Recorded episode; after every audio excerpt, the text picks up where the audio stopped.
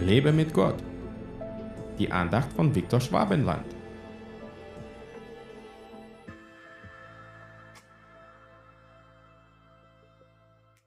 Paulus ermutigt die Schiffbrüchige, und jetzt ermahne ich euch, guten Mutes zu sein, denn keiner von euch wird verloren gehen, nur das Schiff.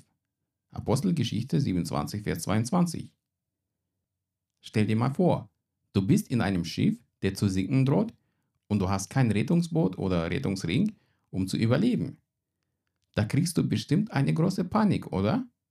Aber wie reagierst du, wenn einer dir dann sagt, Ach Quatsch, du wirst nicht ertrinken, nur dein Schiff zerbricht in Teile. wirst du diesem Spinner glauben? Kommt dann nicht gleich die Frage, woher weiß er das? Zumindest ich würde so reagieren, wenn ich den Typen nicht kennen würde. Aber wenn mir das ein Bruder im Glauben, der Gott kennt und liebt, sagen würde, dann wacht in mir ein Glaube auf, dass er recht haben könnte, denn Gott kann ja durch ihn zu mir sprechen. Wir sitzen gerade alle in einem Boot, weil die aktuelle Situation in der Welt uns irgendwie alle angeht.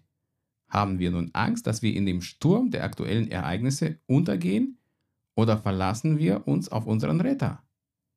Jesus will uns heute sagen, keine Sorge, diese Welt wird sicher untergehen, aber du wirst nicht verloren gehen, weil ich dich errettet habe. Glaubst du ihm oder fürchtest du dich vor Kriegen, Hungersnöten und Seuchen? Für mich persönlich ist es besonders wichtig, mich gerade unter diesen schiffbrüchigen Umständen auf Jesus zu verlassen. Mein Vertrauen zu ihm füllt mein Herz mit Freude mitten im Leid. Er ist meine Zuversicht und nur er ist die Wahrheit.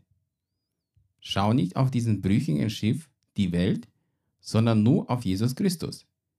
Er will dir besonders in schweren und fast unerträglichen Zeiten ganz nah sein, weil er dich über alles liebt.